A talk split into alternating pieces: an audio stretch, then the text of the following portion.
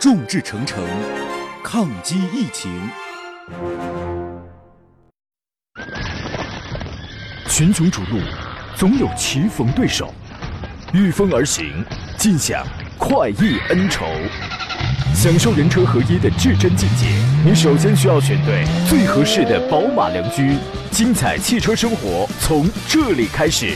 买车意见领袖，权威专家团队聚会团购买车，专业评测试驾，主持人杨洋为你客观权威解析。这里是购车联盟。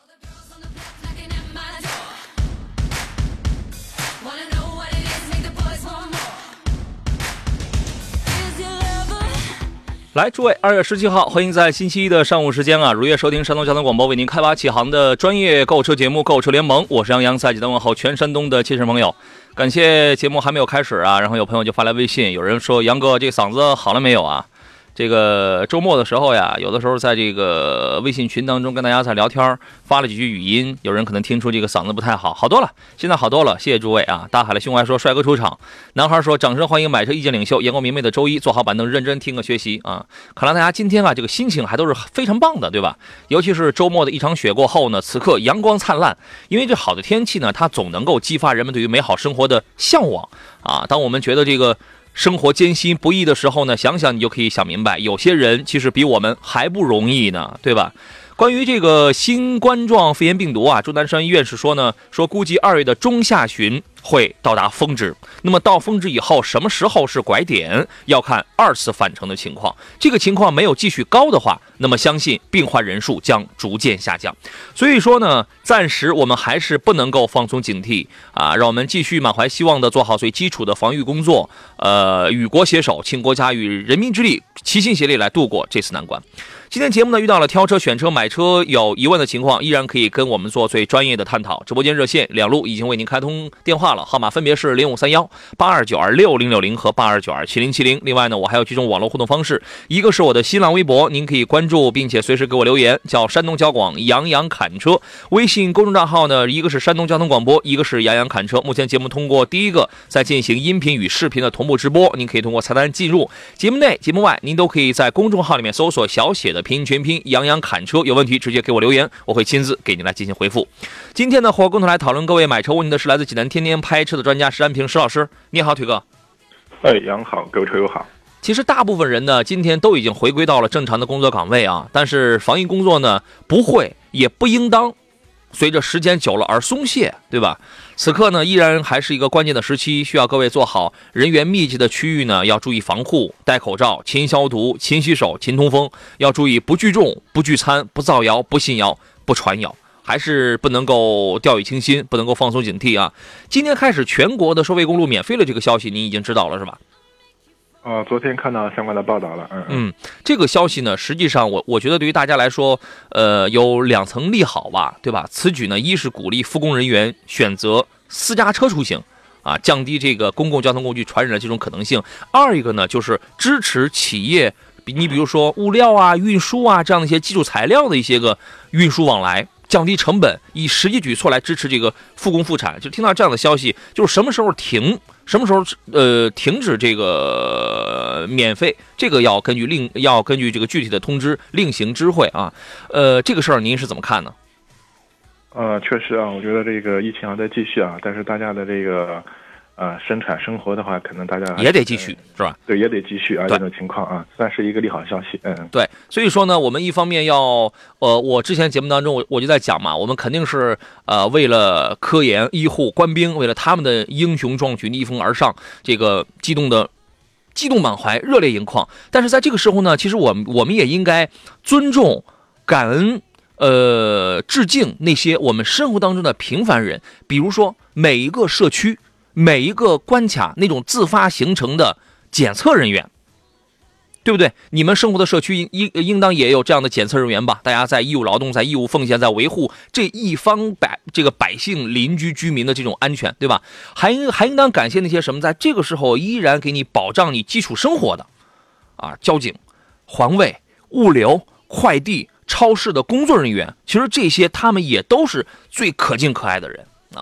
说到这个道路免费呢，二月十五号呢，从交通运输部获悉，经国务院的同意，二月十七号就是今天的零点开始，一直到疫情防控工作的结束，全国收费公路免收车辆通行费。那么具体的截止时间会另行通知。这次免费范围呢，呃，符合《中华人民共和国公路法》和《收费公路管理条例》的规定。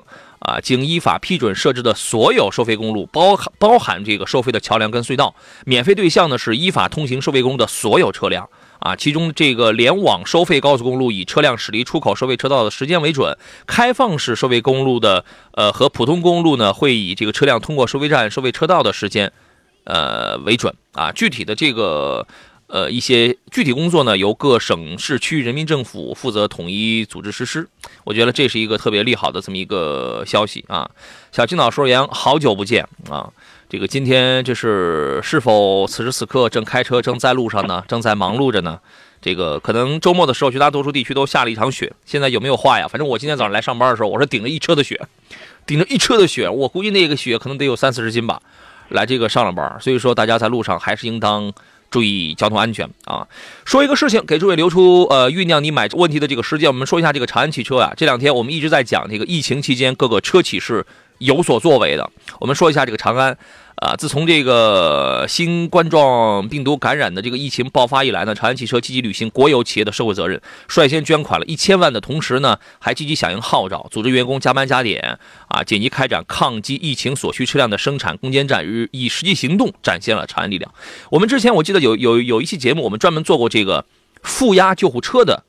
这么一个这么呃这个这个这样一期节目，专门讲这个负压救护车跟普通救护车有有有什么区别啊？值得一提的是，长安汽车旗下的这个江铃汽车股份，主要也承担了这个救护车的生产任务。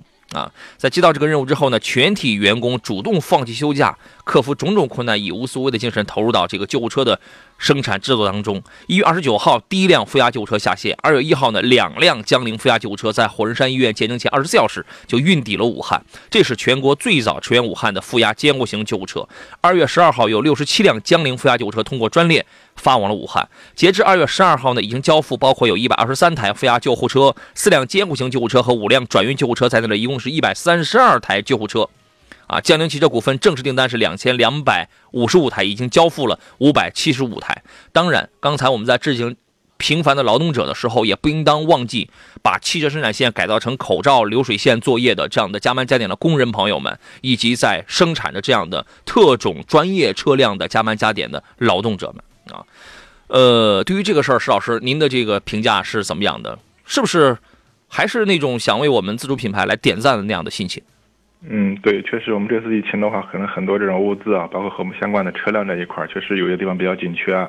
前两天呢，我在朋友圈看到还有这种求叫就是求购吧啊，这种救护车的这种非常紧急的消息啊，这样。因为这个，你本身你要想生产的话，工人复工，呃，产品线运转起来，这个是一方面。另外，你的原材料啊，你的这个企业的这些个物资配件材料，你充不充足？其实这个要看你平时的这种储备了，对吧？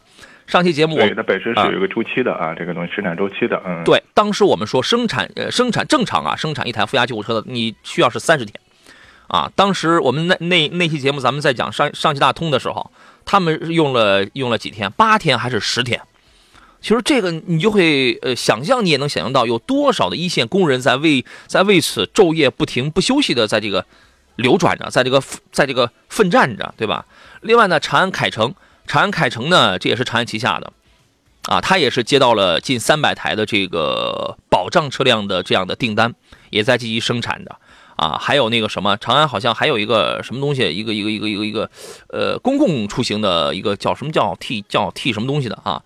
啊，这个然后呢，长安长安民生，长安长安民生是长安汽车首要的这个物流供应商，对吧？它目前正在给这个政府还有公益组织提供运输服务跟这个仓储服务啊。呃，先是我记得原来是先是捐了口罩两百多箱吧，消费用品大概是六吨，还这个还是几吨？后来陆陆续续又在捐什么五百箱两吨这样的紧缺物料。所以你会发现在这场战役当中，无论是捐款捐物，真正这个拿得出手的，真正奔赴在一线的。比亚迪、上汽通用五菱，啊，这个吉利、长安等等等等很多啊，我们中国的自主品牌真的是叫不计成本的这样的在这个拼上血本啊。但是在这个时候，你也会发现，也有的车企在喊啊，说我这个赔不起了，我我再不这个赶，我也给政府也交了报告，是吧？得你得赶快让我的那那那十九家零部件的供应商赶紧运转，赶紧劳动起来，因为没有他们工作的话，他们也不给我供件我一天损失四个亿呢。你看看人家在干什么？你你是怎么好意思说出这样的话来着？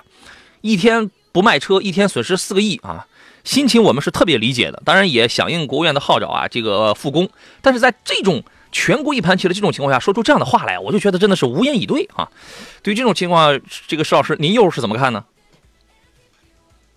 嗯，这个可能我们说的话，就是每个企业，我们说它这个目标要求可能不一样啊。无言以对还是 无言以对，好吧？对，真的是无言以对啊！你这个不知道该说你什么好啊。我们进入今天节目的第一段广告，马上回来。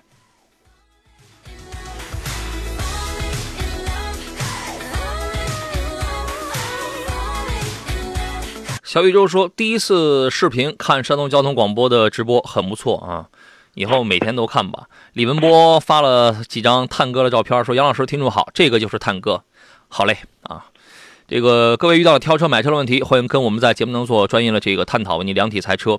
我们说一个二零二零年的韩系车啊，因为韩系车也是有它自己特定的拥趸嘛。二零二零年韩系车大概有光轿车这里边大概有六款吧，有六款韩系轿车。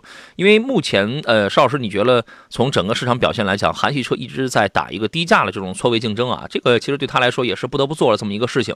但是这样做了之后，说实话，真正想到实惠的是老百姓。你会觉得这个现在的韩系车呢？性价比还是挺高的啊，呃，你是怎么看待这件事情呢？值得推荐吗？我觉得这个市场这几年的话，现在市场变化确实很大啊，特别是一些合资品牌，我说这个竞争非常激烈。韩系的话，我们可能之前的话还是一些比较靓丽的外形、丰富的配置、比较高的一个性价比啊，这样的话也只是我们说在主打市场。但是后来发现。本身合资品牌竞争激烈，越来越激烈。另外呢，我们自主品牌其实现在发现进步也很大啊，确实对这个韩系车的这个空间压缩很大。嗯嗯，可能韩系这几年的话，基本上采取了一个这种我们叫以价格换市场的啊这种这种策略，所以导致的话，我觉得嗯，对最起码从产品本身来说的话，我觉得可能和同级别比较起来的话，确实我觉得有些不是说特别尽如人意的地方啊。我们是明显的这种减配降价这种情况啊。嗯。所以我觉得导致的话，它的市场萎缩也比较厉害，嗯。这种情况啊，嗯。嗯，每个车企的话，我觉得可能都有应对市场的这种策略和手段，但是最起码我觉得，最起码前两年的话，我觉得韩系的这个市场从整体销量来看的话，做的不是特别好，嗯，对，因为某在某些特定的时刻之后呢，然后这个出现了销量大幅下滑，那么他想用一段比较漫长的时间来重来重新来这个复兴的话，那么低价这一定是一个非常。呃，一个一个一个最简洁的这种策略吧，但是随着低价而来的呢，一定就是要减配，那一定是这样，因为因为因为作为企业它是要生存的嘛，对吧？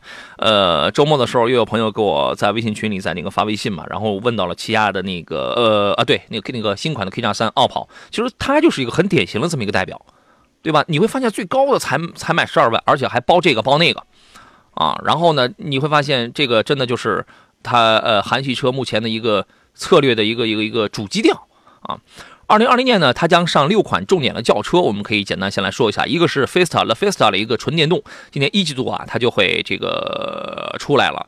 呃，这个纯电动呢，大概会比现在燃油版的车在尺寸上会有点变化，车高高了一点，车长长了一点，其他的方面没有什么特定的变化。本来是原定于二二月十八号要上市的，但是现在肯定要往后要这个推迟。最大的变化就是在动力方面。啊，它用了一个最大功率一百三十五千瓦的电机，三百一十牛米的这个扭矩峰值，三元锂电池的能量密度是一百四十一点四千瓦，啊，然后呢，这个据说是在工况在平均工况下，百公里耗电是十二点七千瓦时，啊，综综合续航能跑四百九，啊，这个里程反正不算是跑了最远的，但我觉得还可以吧，还可以，反正总比跑四百的强，对吧？总总比跑三百四百的强。啊，呃，跟它同价位的竞争对手相比的话，像几何 A 啊，为数不多的那么一款两款，大概能跑到五百，其他绝大多数差不多都是在小于等于四百五，小于等于等于四百五。所以说呢，它首先它是一款中型车，而且又有运动的车风，再加上这个综合工况四百九的这个续航里程，我觉得这个算是在绝大多数合资竞品当中算是领先的。你比如说轩逸的纯电，它只能跑三百三，朗逸的纯电跑两百七。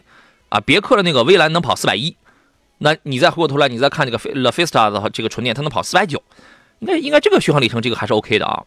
然后呢，还会上一个第十代的全新索纳塔，第十代的索纳塔，我觉得这个颜值方面啊就没有什么商务风了，就是运动风，攻击性是比较强的，外观的改动非常的大。非非常的大，排量方面呢，可能会是一点五 T，啊，呃，一点五 T 加一个七速 DCT 双离合的这样一个动力组合吧。对于这个车，您期待吗？嗯，其实我觉得这个包括这个索纳塔的话，这款车其实在国内还是有一定的这种市场基础啊，这种情况啊。嗯。包括这次这种风格的改变，其实也是比较符合当下这个 B 级车市场的。你包括从日系的之前的，你像雅阁、凯美瑞，那么像天籁的话。这种运动风格更年轻、更运动的那种风格，我觉得这款车也是走这个这个路线啊。这种情况，至于 1.5T 的动力的话，现在我们说雅阁的话，也就是 1.5T 嘛。嗯，这个我觉得，呃，所以我们现在看数据之类的，可能应该是觉得各方面表现表现不错，具体要看实车啊。但是另外，关键这款车后续的一个市场表现，我觉得这个我个人不是特别乐观啊。这种情况，因为现在本身 B 级车的话，这个。竞争非常激烈，是吧？这种情况，尤其是 B 级轿车啊，B 级轿车现在真是残残杀了，特别凶狠。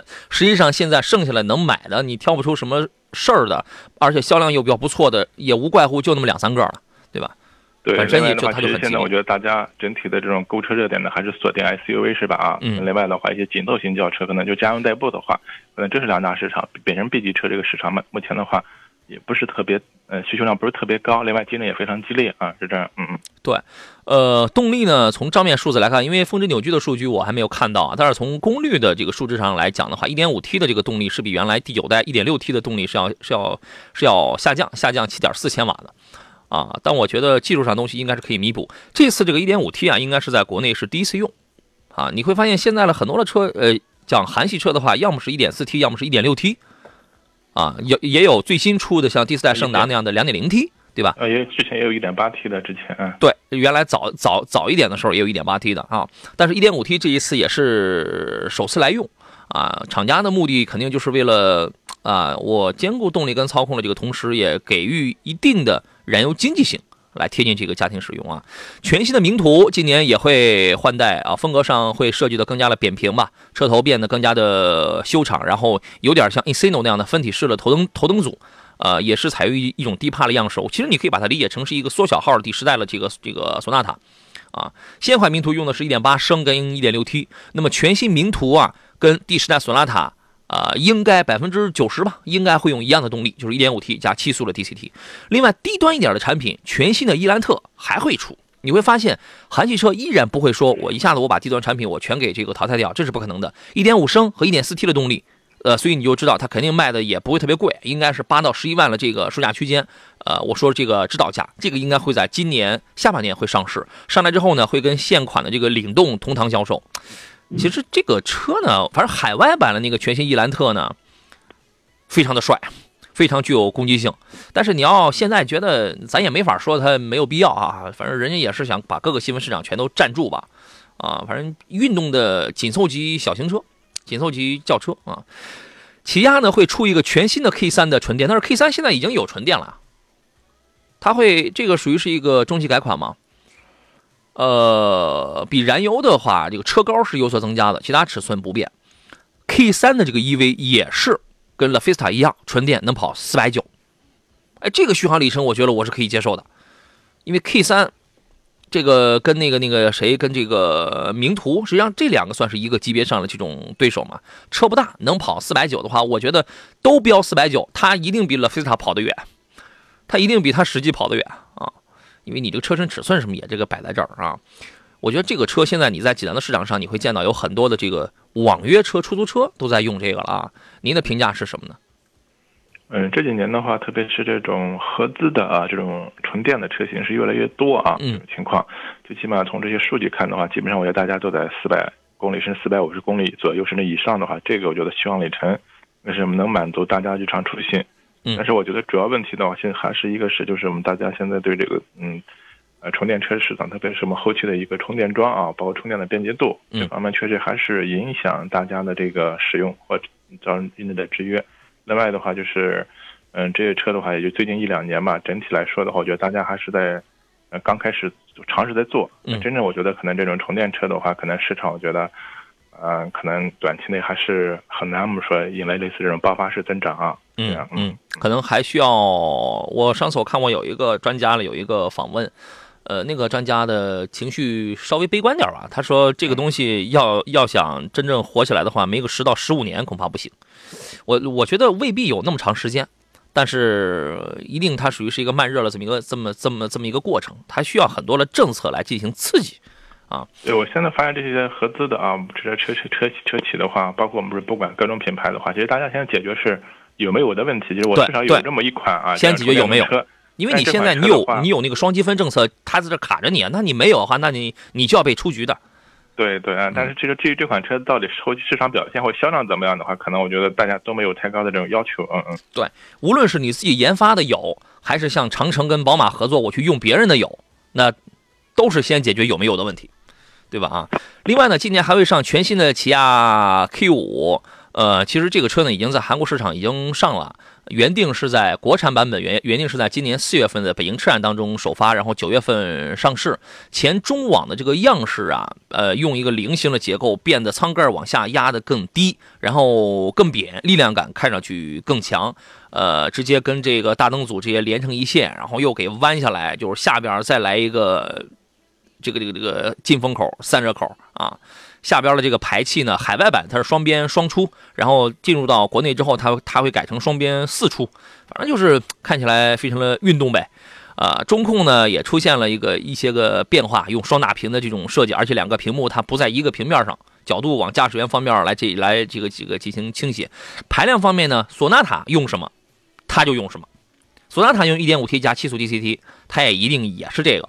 另外呢，呃，也会出两点零升和两点零升的这个混动车型，在这个国产版本，反正海外是没有这个排量的，但是在国产版本上肯定会有这个啊。这是要上市了几款这个韩系车的这么一个状态啊。呃，来看一下大家挑车买车的问题。马军说，捷达的 VS 五这个车怎么样？便宜啊，就是便宜的国产纯国产版的用大众件的东西，你这样理解就可以了啊。这个车实际销量怎么样呢？嗯，可能每个地方的这种城市表现表现不一样，这种情况啊，最起码在，因为我们可能在在济南当地吧，这款车销量可能并不是特别特别好。节目拿到啊。嗯，对呃，你觉得这个这个车就是购买它的唯一理由是什么？就是便宜的大众车，你甭管它是纯国产的还是怎么，反正我东西我用的是这个大众的东西，是这样吗？啊，基本上我觉得可能就是因为这个名字吧啊。对，因为很多老百姓其实他是不明就里的，人家起了一个很好的名字，然后你就觉得这个他就特别的牛啊，这个跟做节目似的啊，这个这个节目名称起一个很好的名字啊，连听都不听，啊，人家就可能觉得你这个节目就是很牛，是吧？这个我我们也得改一个这样的名字啊。然后呢，这个怎么来讲？这个车第一它是它是便宜啊，第二啊，大众传统大众用了什么东西，它就用什么东西，呃。然后呢，也是这个价位为数不多的多连杆独立后悬架的这样的车子吧。我觉得做工方面呢，除了内饰这块是全塑料、全塑料之外呢，呃，满足正常家庭使用，反正性价比还是可以的。但是呢，它毕竟它是一个自主品牌，然后也也是定了一个很主流的价格，八到十一万这么一个很主流的这么一个价格啊。喜欢的话你可以考虑，因为呃，应该是这个月吧，可能是这个月要上捷达的 VS 七。VS 七呢，实际上它的尺寸已经是一台中型 SUV 的那样的一个尺寸了，啊，价格稍高一点，啊，但是图一空间大嘛，啊，这个车你可以考虑啊。好了，我们进入今天节目的半点广告，稍事休息一下，回来之后继续来看各位挑车、选车、买车的问题。这里是购车联盟，我是杨洋，呃，各位您可以通过热线，通过各种网络互动方式让我收到你的问题，咱们待会儿见。群雄逐鹿，总有棋逢对手。御风而行，尽享快意恩仇，享受人车合一的至臻境界。你首先需要选对最合适的宝马良驹，精彩汽车生活从这里开始。买车意见领袖，权威专家团队聚会团购买车，专业评测试驾，主持人杨洋为你客观权威解析。这里是购车联盟。来，诸位，中午的十点三十三，这里是星期一山东交通广播面向全山东为您直播的专业购车节目《购车联盟》，我是杨洋。遇到了挑车、买车有一些疑问或拿捏不定主意的情况，欢迎跟我们来聊。包括今年要上市一些什么样的新车型，您有没有一些期待或者是疑问，都可以跟我们来探讨。直播热线呢是零五三幺八二九二六零六零或八二九二七零七零。另外，您可以给我发微信、发微博、发 QQ，我全部在线啊。我们刚才微信群里有朋友说，这节目还能看视频直播呢？当然能啊。通过山东交通广播的微信公众号里边有有一个菜单，可以听直播，也可以看直播，没有问题的啊。所有您在无论是在这个微信公众号，还是在杨洋侃车的微信公众号当中的留言，我争取都不错过。节目以外，只通过号一个跟我来进行联络啊。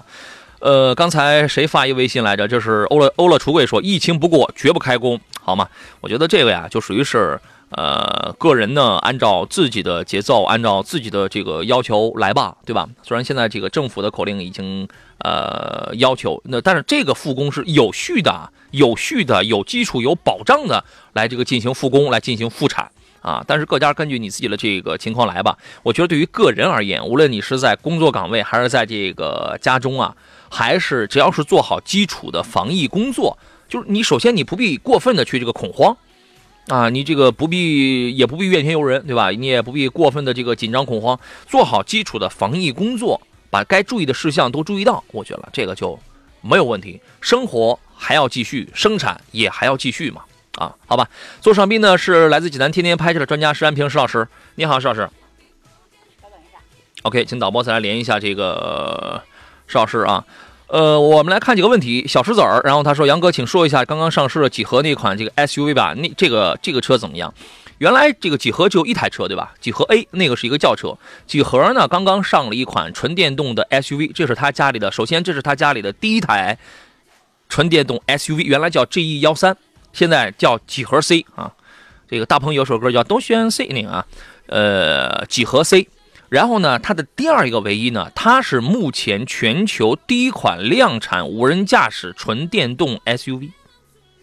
哎，你品品它这个意思，呃，因为它用的是吉利在无人驾驶领域的一个比较新的科研成果，叫做智感寻迹无人驾驶系统。啊，它集合了这个，它它是咱们国内啊第一第一台结合了这个车端、云端、场端，而且是配合五 G。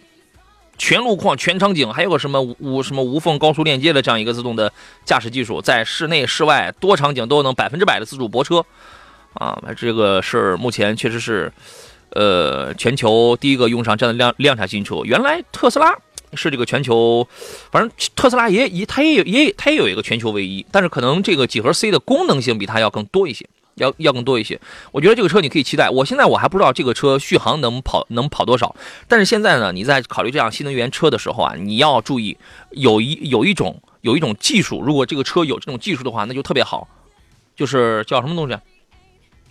低温升温，它叫什么升温技术？反正它学名我记不住，它就是一种升温技术。尤其在寒冷的天气里，怎么让你的电池迅速？升温到一个比较合适的温度，这项技术是非常 OK 的，就是给你的电池加热。这项技术一年一年前我就我就讲过，啊，现在我当时说有的车企正在配这个东西，这个就三就是三三电啊，电池电电池电机电控里边最难的就是电控的，它属于是电控的这一个部分啊。几何 C 用用的是日本电产的电机，一百五十千瓦。啊，电池是宁德时代的，能跑多少？我现在我还不太清楚。我觉得怎么着，不会低于五百的，因为因为因为因为呃，几何 A 呃，它就是在这个五百嘛。啊，这个车卖多少钱？现在也不知道。现在只是公布了一个名字。我认为这个车你是可以期待的啊。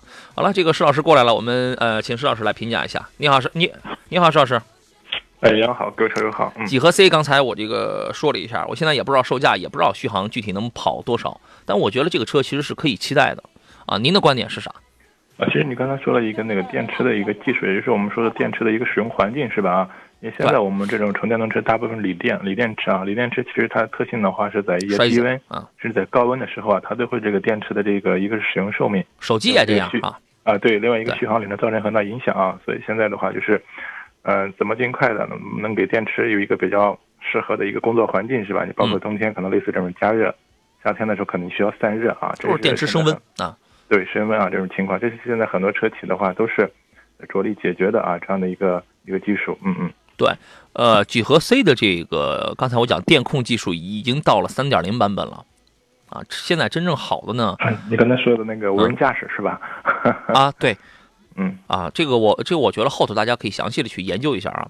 嗯呃，现在真正好的这个纯电动啊，这种新能源车呢，电控部分其实是一个很难的一个点，就是就是说我的电池够大，你要电池太大，你车身尺寸大了之后呢，它它带来的它是一个相反的效果啊，你这个自动上去之后，它肯定它反而它是费电它是费电的，对吧？你怎么去取一个平衡，这个是很难，而且重量上取了平衡，那怎么去温控？温控跟油控是一样的，怎么把不那么别把不必要的电浪费在不必要的地方？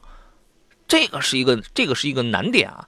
那你这样你要解决这个问题，你就能知道为什么有的车蔚来啊或者是什么有的车标定我能跑五百，但实际就跑两百六，啊，这个电控不行呗，对吧？呃，这个车咱们就说到这儿。岁月说：“你好，专家，想买新荣放，但厂家说得加钱啊。这一峰这也是死要面子活受罪啊！现在行情也不是很好，开局也也这个不利。大家只要你绷住了劲儿，三月份你不买，四月份大跳水、大优惠啊！这个大家一定要团结啊！任何车都是这样的，不只是新荣放，现在都什么时候了，还敢再加钱？产能不足我，这个我们是可以理解的，对吧？但是作为这个消费者应对的手段，那就是不买啊！请专家推荐一下几款 SUV。我这个事儿我们说到过很多次了，十七万的荣放你买不到，你最次两点零次低配的十九万几、十九万四还是十九万五那个，你从那个开始买是吧？你觉得那个车配置还 OK 是吧？也有什么安全辅助驾驶，那就是那些功能。但是你你瞅瞅它旁边啊，虽然呃上市早一点的车型它它没有这些呃那么丰富的智能安全驾驶。但是你你买个两点零升的两驱的次低配的荣放的那个钱，你可以买到一个两点五的四驱的奇骏，它没有智能安全驾驶，但但是四驱两点五升这个也都是很有乐子。你能买到两点零 T 的，又是什么途观 L，又是什么探岳，两点五升的马自达 CS 杠五，两点四升顶配的那个三菱欧蓝德，钱你都花不了。两点零 T 的 GT 版的柯迪亚克。我我原来我还我还说过几个几个几个国产品牌的啊，荣威的二叉八，呃，途日日产的途达也可以对吧？然后呢，还有那个啥来着，领克零一的两点零 T 顶配，哇，都甚至它甚至这个新荣放的同盟兄弟啊，这个叫威兰达是吧？威兰达对，刚才我们还有一位朋友还问到了这个这个威兰达这个问题，我那个待会儿讲。这个威兰达也可以，威威兰达比它还便宜呢，比新荣放还便宜，这两个是完全一样的车。然后还有啥来着？你基本你都可以买，因为这个排量大家集中的就是这个价格，大家集中的排量是两点零 T，极有极少数的两点四升，啊，然后呢，绝大多数是两点零 T，和某某些日系车的两点五升，啊，两呃用两点四的也就是一个三呃三菱欧蓝德了，对吧？啊，你这些车你都可以买，你为什么还要买个它呢？如果新荣放如果再加它如果再加价的话，十九万五，你再加个一万两万的话，你二十万。大哥，你二十万，你是不是你都可以，就是二十多万出点头？你看看汉兰达要那要是能平价卖的话，你都可以买这个了，你还买它干嘛？我是这么认为的，不划算啊，而且也没担当，不划算啊。刚才呃刚好说到了这个威兰达啊，这是这个这个谁来着？这是这个呃全国储备代理这位朋友问的。啊，他说：“他说说一下这个威兰达吧，这个车值得期待吗？能买吗？定价这个怎么样？具体定价我现在还还这个不知道，但是它是按照之前的这个判断啊，应当是比新荣放价格会略低一点点。但是这两个实际上是同样的产品，同样的产品，去年十一月就首发就亮相了啊。这个最近可能在各大城市你也都能见到这个威兰达的这个品鉴会啊。当然，可能现在受到了不能出门的这个影响啊。”呃，您可以说一下这个威兰达这个车吧？你觉得这个车性价比怎么样？因为这个其实丰田的车型的话，我们说这几年整体市场表现还是不错的这种情况啊。嗯，其实前面这款车也说了，它其实和这个新荣放的话，基本上是同平台的啊。其实核心这些嗯大的包包括发动机、变速箱完全是一样的。嗯，只是我们说不同厂家来生产，而且从整个嗯、呃、定位或者产品定价来说的话，它会比这个威兰达的话。呃，会比这个新荣放的话，价格呢适当的低一点，嗯所以这款车我最起码觉得它对这个能对这个新荣放造成一定的竞争和影响这种情况啊，所以喜欢这个或者关注新荣放的朋友的话，可以关注这一款车。嗯，对，出装代理这位朋友还说，重点说一下它的四驱吧。我在燕威地区用的比较的多，这个四驱有保障吗？我觉得还是可以的。呃，威兰达的四驱啊，它会给你配两种动力，三套四驱系统，两种动力，这个大家都非常清楚，是吧？两点零升跟跟这个两点五升，这个大家都非常的清楚嘛。TNGA 的平台上的两个核心的发动机，三什么什么叫三种四驱呢？你看现在这个价位，绝大多数的这个 SUV 啊，都给你用一种叫做智能四驱，但是呢。呃，如果你买的是两点零的汽油版的威兰达呢，它会给你用一个叫 DTV 的动态矢量四驱系统，这个是丰田的一个全球的首创，前后可以一百比零，也可以五十比五十这两个分配啊，后轮配一个独立的电控耦合机构，啊，呃，就是说可以调节这个后边的这个左轮跟右轮的驱动力在零比一百和一百比零之间来进行切换啊，然后呢，两点零升的威兰达还有的配置上还给你配了一个，呃，D 叫 DTC。DTC 这个这个就是我们刚才说的这个智能四驱结构，啊，前后轮一百比零到五十比五十之间来进行调呃这个调节。你走点非铺装道路的话，就是它能它能起点作用。如果你买的是混动车型的四驱的话，它叫做 eFo，eFo 的这个电子四驱系统，它用一个独立的后驱电机，前后轮的这个动力最大分配比是二十比八十吧，好像是，就是让你有一种后驱，你看二十比八十前后轮。有让你有一种前置后驱车的这种驾驶乐趣，啊，这个反正你就根据你的不同的排量、不同的预算来来来选就好了啊，因为这个也无非有什么这个好与坏的这些个东西吧，我觉得这个还是看这个预算啊。T N T N G 的这个平台让这个车轻量化，然后重心也更低。另外，这个车在颜值还有在内饰方面也有它自己的一些个。呃，特点总体而言，我觉得威兰达是一款性价比还是跟荣放比是一款性价比高的产品啊。你可以琢磨琢磨，现在是预定阶段啊，具体售价还没出。FM 一零一点一，山东交通广播。来，回到我们今天最后一段的节目当中。呃，代理这位朋友再次问到了这个售价的问题。威兰达之前给了一个预售的价格，也是十七到二十五万，基本上跟这个荣放是差不多的。反正近期最终的售价就会公布，你等一等吧，可能会给你一些惊喜啊。剩下时间我们来看一下这个杨洋侃车微信公众号上大家的这些个留言。雪莲，雪莲的问题是能说一下这个奥迪 Q2L 吗？我呢？女士就是一个人上下班代步使用，对动力啊、空间没有什么过高的要求，啊，我是买现款还是等新款？Q 二呃 Q 二 L 最近确实是要上一个新款，应该是已经已经发布了吧？应该是已经发布了，二零二零款是吧？这个已经发布了啊。我觉得这个你看价格，你看价差有那个多大？至于你说对于空间跟动力没有什么要求呢，也恰恰符合这个车的定位，对吧？它就符合你没啥要求的人啊。这个车怎么样呢？邵老师？啊，车的话，我觉得就是适合这种，比如说市区代步，没要求的，对啊，这种这种车是没问题的，这种情况啊，适合没有要求的啊。对，新老款的话，主要是看预算吧，看价格，嗯，对，呃，这个车呢也没有四驱，现在就是个前驱车啊，主要就是小一点的这种豪华品牌嘛，对吧？你看排量也不大，一点四 T 啊，全部都是一点四 T 配一个七档的，它这个七档双离合是干式的吧？希望是经过优化之后的啊。然后呢，我觉得这个动力一百五十匹的马力，反正你正常一个女士上下班开着了，肯定也是够用的。我我觉得配置啊不算是多么的高，内饰设计的挺光秃秃的，啊，毕竟价格也是摆这个这个这个摆在这儿嘛，对吧？我觉得适合女士这个上下班开，这个倒没什么太大的问题啊。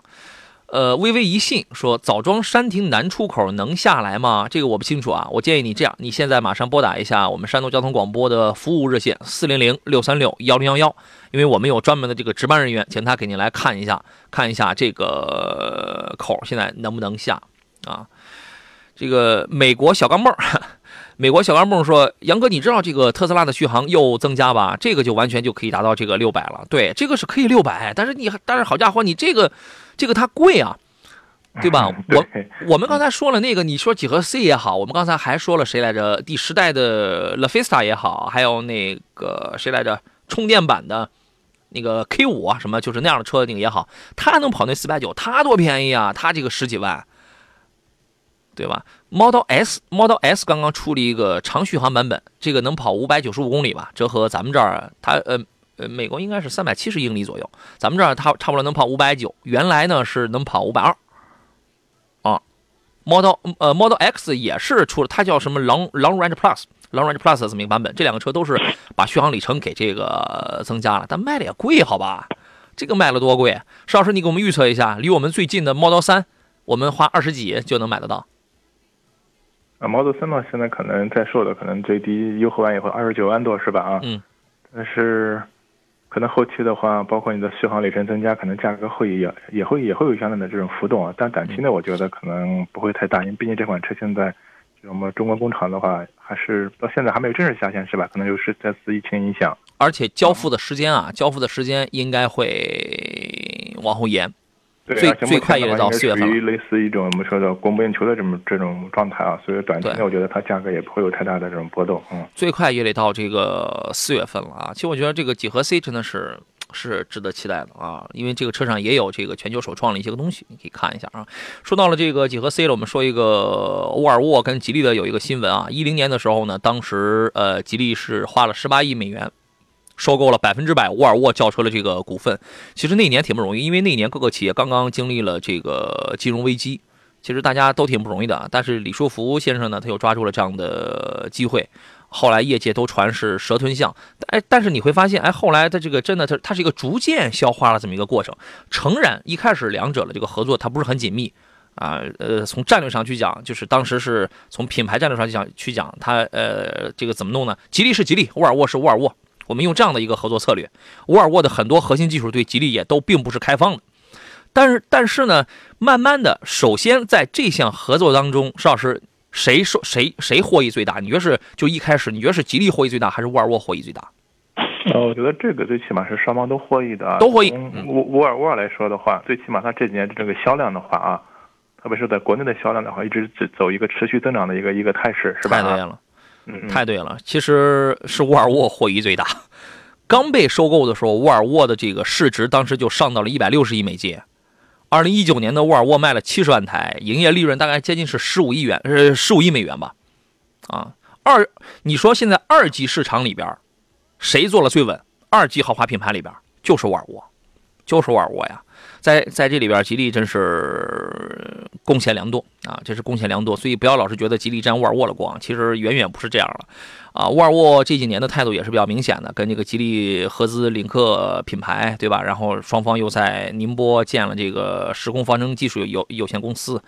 呃，二因为今年二零年呢，这是吉利收购沃尔沃的十周年，所以二月十号的时候呢。呃，双方发布了一个公告，说正在筹划进行业务整合，合并组建一个全球化的企业集团。我重新组合一个全球化的企业集团，来加深日后双方的业务业务合作，持续发展。这些年呢，李李先生一直在进行这个世界汽车的融合，收购宝腾、Lotus，入股奔驰，然后跟奔驰又一起组建 Smart 品牌，一直在干这样的事儿。反正业务重组之后呢，双方。都会更加具备这个规模优势，然后去整合一下新集团，呃，继续保持沃尔沃、吉利、领克，还有一个 Polestar，就是吉星，啊，去整合他们的这个独特的定位。而且新业务集团呢，将通过香港吉利汽车上市上市主体来实现跟全球资本市场的对接。下一步还，呃，据说正在考虑要在斯德哥尔摩上市。嗯，这个就是越做越牛呗。对吧？这个就这个就是越做越牛的事儿啊。呃，小蓝天问的是杨哥，我准备花十五或者是十六万买一台这个 SUV，你觉得是买合资品牌好还是买自主品牌好？有什么具体的推荐吗？这个价位的合资品牌呢，相对而言，你要裸车十五十六万的话，你要你如果是十六万多的话，像是那个什么这个低配的中低配吧，应该应该到不了特别高的配置，中低配的刚才说那个那个欧蓝德，低配的新奇骏。这样的尺寸稍微大一点点的，包括这个途岳这样的哈，这个途岳的尺寸其实也不算大，反正比逍客什么要大一点嘛。就是这样的合资 SUV 你是可以买到的。除此以外，第二梯队呢，你能买到一泽、CHR、逍客这样的车的话，你逍客你都可以买个顶这个高配了，呃，尺寸稍微小一点，包括马自达 CS 杠四这样尺寸稍微小一点的这样的 SUV，领克零二对吧？呃，自主品牌呢，基本上好多好多百分之八九十，你都能你都能买到顶配车了啊，基本就是这样的一个。呃，邵老师有什么具体的车型推荐吗？您认为比较不错的？确实是这样的，像这个预算的话，只能买合资的话，可能就是一些我们说的，要么紧凑型的一些低配，要么就是一些小型 SUV 啊，一些中高配车型没问题，要么就是我们自主品牌的，包括一些紧凑的，甚至一些中中大型的 SUV 都能买得到。对这主要是看你的一个一个用途吧，反正各个级别都有它的代表车型。嗯，看你的需要。呃，也不是说凤尾就不能买。周末的时候呢，有一位听众，然后在微信群里问了我一个问题，他看他准备要买的是一点四 T 的 Sagita，速腾的，应该是一个配置比较高的车型。呃，他拿这个车和一个 1.4T 低配的速派，还有一个是什么车来着？这个比较，根据它的用途呢，根据它的描述，我判断它是有一定的这个商务用途，但也不会说是什么这个商务接待什么那个样子的啊。后来呢，我建议按照它的这个标准，我跟他讲，你别嫌速派的动力差一点四 T 的速派你别嫌它这个动力差，你买这个，啊，你一步到位买一个这个呢，符合它的它它的用途，啊，所以说，呃，一些选择的结果是完全考虑每一个人不同的使用场景、不同的用途出发的，啊。呃，最后我们快速浏览一下，呃，这个其他问题咱们就不说了啊，这个留到明天吧。最后我们快速浏览一下一月份，刚才说到这个 SUV 啊，我们说一下过去一个月 SUV 的这个销量的一个前十位的这个排行。呃，今年一月份卖的最好的呢，依然是哈弗的 H 六，但是这个成绩已经是近乎腰斩了。其实才腰斩一半也挺也挺不容易的，因为这个呃情况嘛。当然一月份的时候呢，说实话。呃，尤其在春节前的这大半个月，那个时候疫情还没有愈演愈烈这样的态势，应该说那大半个月那二十天还是做出了突出的贡献的，一共卖了两万五千五百八十台，呃，下降了百分之四十一点四。排在第二是长安的 CS 七五，这个是卖了两万四千八百六十三台，啊，你你会发现这个距离第一的差距，第一是并不大，第二呢，这个销量比一九年一月份是同比上涨了百分之五十五，啊。呃，其实确实它的品质也在被大家逐渐的认可。排第三呢，我觉得还是挺奇怪的，依然还是呃一月份，依然还是有两万两千三百台本田的 CRV 被卖了出去。这个呢，它不一定是被交付了出去，有可能是压在了 4S 店那儿，对吧？其实你这个就邵老师，你有没有觉得这个其实就挺不理性的？嗯，对，因为这款车的话，其实我们节目也经常说的啊，就包括现在一些不确定因素啊，但是这个销量能排这么高的话，就是我个人觉得也是挺意外的。嗯嗯，当然也说明很多人其实还是蛮喜欢这台车子的，对吧？呃，排第四的是吉利的博越，排第五的是奔驰的 GLC 啊，GLC 这款车毛病太多了。排第六的是探岳，卖了一万七。排第七位的是传祺的 GS 四，排第八位的是途观，但是途观的这个卖了这一万五千四百台，其实比去年。一月份就下比下降的这个同比下降了百分之四十一了，呃，第九位的是荣威的二叉五，排第十位的是这个奇骏。你会发现在这里边呢，光自主品牌就占了不少的席位啊，仅供参考。时间关系，今天节目咱们就到这儿了。再次感谢石安平老师来做客，再见。好，再见。嗯，感谢收听节目的诸位。节目以外，请通过杨洋侃车的微信公众号，咱们来联络吧。我是杨洋，明天中午的十一点，我们准时再见。